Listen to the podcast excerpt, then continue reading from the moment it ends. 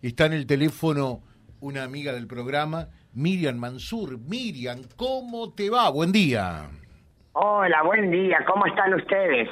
Bien. De 10 yo. Bueno, yo muy bien. Nosotros de 10 y mejorando acá, mira. ¿eh? Ah, muy bien. Porque muy estamos, bien. te cuento que estamos con eh, Gabriela Buceguín y Miriam Cainelli, que ya te saludan.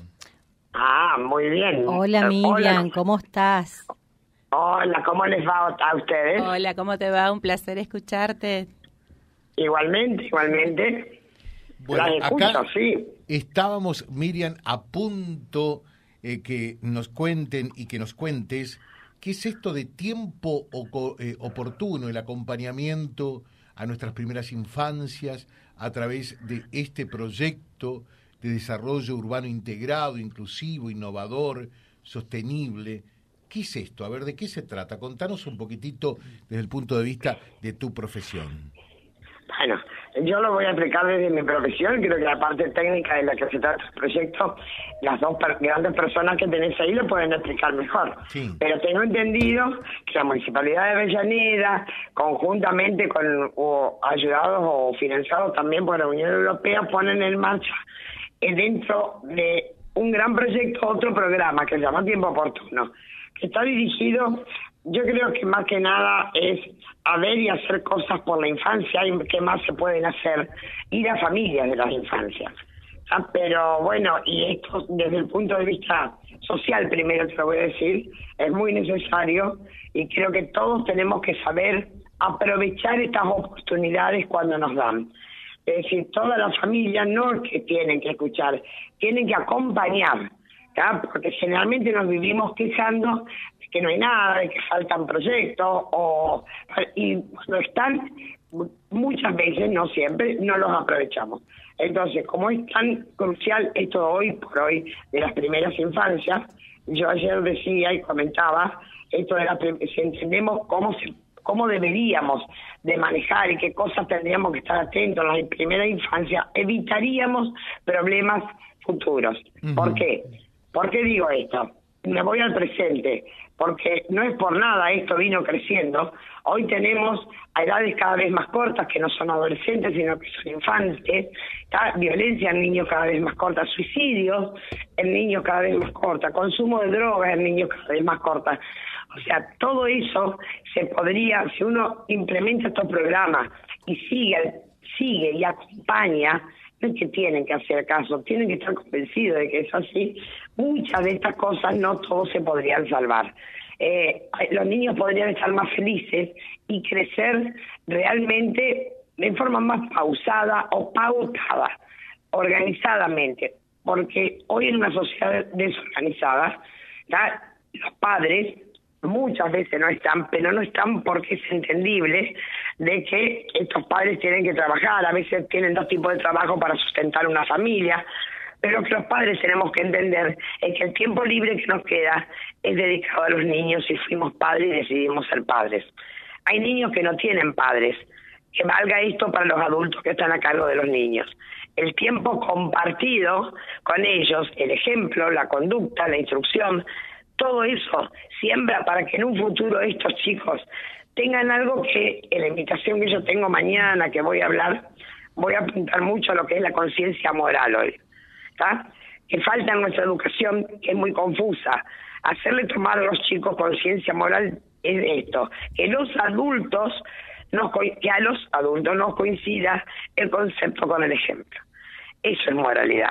Y hoy por hoy, a lo mejor ponemos preso a un tipo que roba una gallina para comer, pero inclusive nos reímos de aquel que le vende algo trucho a otro. Lo que yo le voy a decir a esto, papá, el robo es robo acá en la China o en la Indochina. Y los padres, desde nuestro lugar, desde los hogares, el niño se cría primero ahí, antes de empezar a ir a la escuela. Responde a los códigos de una familia. El chico empieza a dar respuestas concretas a situaciones específicas. Pero después tiene que salir a la calle, al vecindario y a la escuela. Estos tres códigos en la conciencia moral no están coincidiendo. Por ejemplo, eh, viene el chico de la escuela una vez que empezó el jardín en la primaria, y esto es todo primera infancia, y le dice, papá, me robaron la goma. Y muchas veces el padre le contesta, robale vos también. O papá, me pegaron, pegale vos también. Las tres instituciones, o sea, instituciones, las escuelas, la familia y, los vecin y el vecindario, deberíamos de tener en cuenta que tenemos que tener factores en común en estos códigos, para que el chico pueda ver las semejanzas de situación a situación y así sale de la infancia con la conciencia moral, que es lo correcto y lo incorrecto de la vida. La conciencia moral es eso, lo correcto y lo incorrecto de la vida. Y hoy los chicos, porque están más impulsivos reflexivos, por lo que no se les enseña, o sea, no coinciden el concepto con el ejemplo, no saben a veces la magnitud de un hecho, de que está mal es incorrecto, porque no se los enseñamos, porque los códigos no coincidieron, porque la conducta del adulto es incoherente. perdón, perdón, para graficarlo y, y ponerlo en, en un ejemplo, a ver si estoy equivocado, por supuesto me corregís, ¿no? Pero lo vemos a diario, permanentemente, a la entrada y a las salidas eh, de las escuelas, de los establecimientos educativos, cuando los padres estacionen en doble, en triple mano, donde paran en cualquier lado. ¿Y después qué le vamos a decir a los chicos? Eh, ¿Respeten las normas de tránsito? A ver, yo te lo voy a ejemplificar y eso que estás diciendo es muy cierto. Me da a mí el pie para mañana tomarlo como ejemplo. Ejemplo. Toma nuestro ejemplo como ejemplo. Mira Alfredito. ¿eh? A ver, ¿sabes por qué? Porque los padres tenemos que entender esto. La personalidad se va formando con los conceptos morales y con las pautas de conducta y pautas de vida que dan los padres. ¿Qué es las pautas de vida? Las actitudes, actitudes civiles, morales y religiosas que tiene el grupo familiar. Vos no le puedes decir a un niño, no te junte con esa cabecita negra, porque como la personalidad es una sola y no se puede dividir, se disocian las patologías, no en la normalidad, entonces eso algún día puede caer sobre nosotros. Y la pauta de conducta es el ejemplo diario. Los padres a veces no solo estacionan más, como decís, pasan un semáforo en rojo, a ver, para hacerse los topos, porque están apurados, y el niño nos está mirando. Ese niño entiende que atentar contra la vida de los demás está bien. Llega a la escuela y atenta contra la vida de los demás, robando, agrediendo, ese tipo de cosas. Lo que vos decís se llaman pausa de conducta y pausa de vida, que mañana también lo vamos a decir. Es tan fácil, si uno aceptara esto, mm. no es difícil ponerse un poco las pilas, todo esto se llama, y entender que se llaman límites, que es lo que nos falta hoy. ¿Sabés una cosa? ¿Sabés una cosa, eh, Miriam? Porque lo vemos en la realidad cotidiana, eh, a través del trabajo que hacemos con Silvio, que, además de una función periodística, eh, intentamos humildemente imprimirle eh, una función social también a la cosa, ¿no? Y, y ¿sabe lo que pasa? Que digo que a veces partimos de un presupuesto que no es tal, que es la familia. Lamentable y penosamente en muchos casos, la familia es un sujeto ausente, no está. Los chicos están en muchos casos a la buena de Dios, con una abuela, eh, con, con un abuelo, con un tío, con, un vecino, la familia está absolutamente desintegrada. Eh, y eso es un problema. ¿eh? A ver, coincido. Yo mañana voy a explicar por qué hay un abandono en el mismo hogar. Oh. ¿Por qué, qué factores tenemos a manos para poder hacer cosas buenas? Voy a hablarles mucho de lo que es la globalización y cómo las herramientas tecnológicas sirven para un montón de cosas, pero para la vida emocional y de familia no, no están sirviendo. Por ejemplo, los padres, aunque estén presentes, están ausentes porque no hay comunicación. Están todos con el celular, los niños están hasta las 11 de la noche. A ver, cuando uno tiene hijos tiene que estar, pero el estar es el amor y el afecto es hablar. E, entonces, todo esto que vos decís llevó también dos cosas, como yo te decía, que los padres tengan que salir a laburar mucho más porque hay una oferta y una demanda de los niños, pero también porque no pueden ver, yo no digo que no aceptaron, algunos no lo pueden ver, que el sistema de amor, de familia y de ejemplo es estar y que cuando vos tenés tiempo libre, por algo decidís ser padre o madre. No es que uno deja de vivir, uno limita otras cosas, más en la primera infancia. Un niño no puede estar hasta las 12 de la noche, y hablo de un niño de 7, 8 años, ¿qué ocurre? Con un celular solo, estando de por medio las redes, las redes. Y nosotros queremos, o ellos, yo porque no tengo niños, controlado, que tienen controlado el chico, porque le traban un programa. Los niños no tienen control de eso, los niños saben todo. Entonces, eso también dentro de la casa es un abandono. Dejarlos solos a decidir algunas actividades.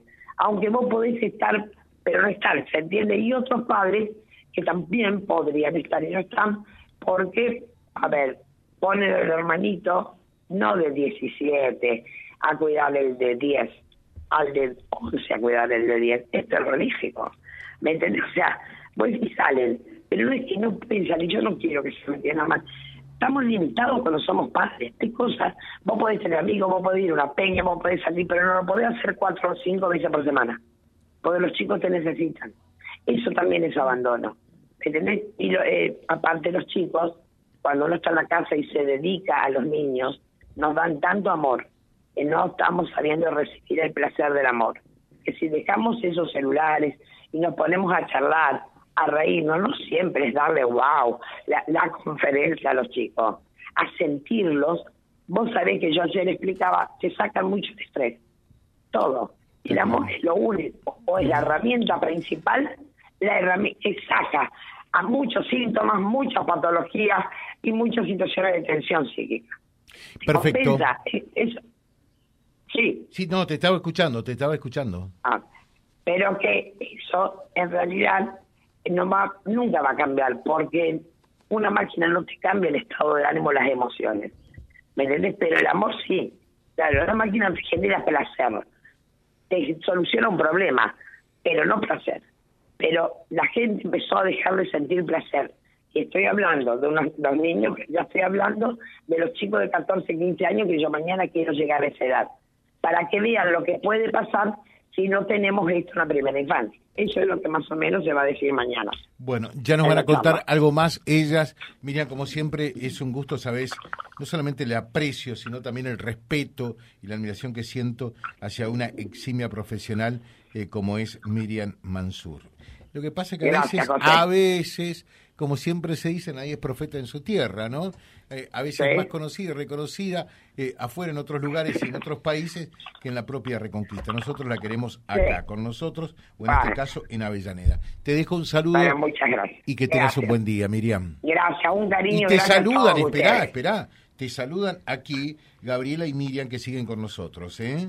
Bueno, Hola bueno, Miriam, te esperamos, te esperamos mañana. Así que para Bueno. escuchar estos conceptos tan importantes que vos nos estás transmitiendo a toda la comunidad. Sí, voy a estar ahí, eh, me van a tener que aguantar un poco porque lo que yo digo es multiplicado por 100, lo que alcanzo a decir en la radio, así que me van a tener que tener paciencia. Uh, porque si vamos... uh. o sea, el vamos por título de la recomendación es mañana Paciencia. vayan con paciencia, ¿no? Totalmente. Bueno. Y también abiertos a escuchar preguntas, ¿no? Miriam, hacer la, la invitación también vos, que es un poco ella la que propones, es una charla debate con los papás en los Sí, últimos sí. momentos. Sí, porque se tienen que reunir, ir con las expectativas. Siempre propongo eso, que los padres o las personas que estén ahí se animan a preguntar. Y te voy a, les voy a dar un dato. Cuando hay jóvenes, este es mi chequeo de las tantas charlas que uno da, preguntan más los jóvenes. Y ellos no necesitan un anonimato un papel, ellos te levantan la mano, Claro. ellos te activan todas las charlas. Claro, Así qué que bueno. esperemos que también eso ocurra. Qué Las bueno, veo ahí bueno.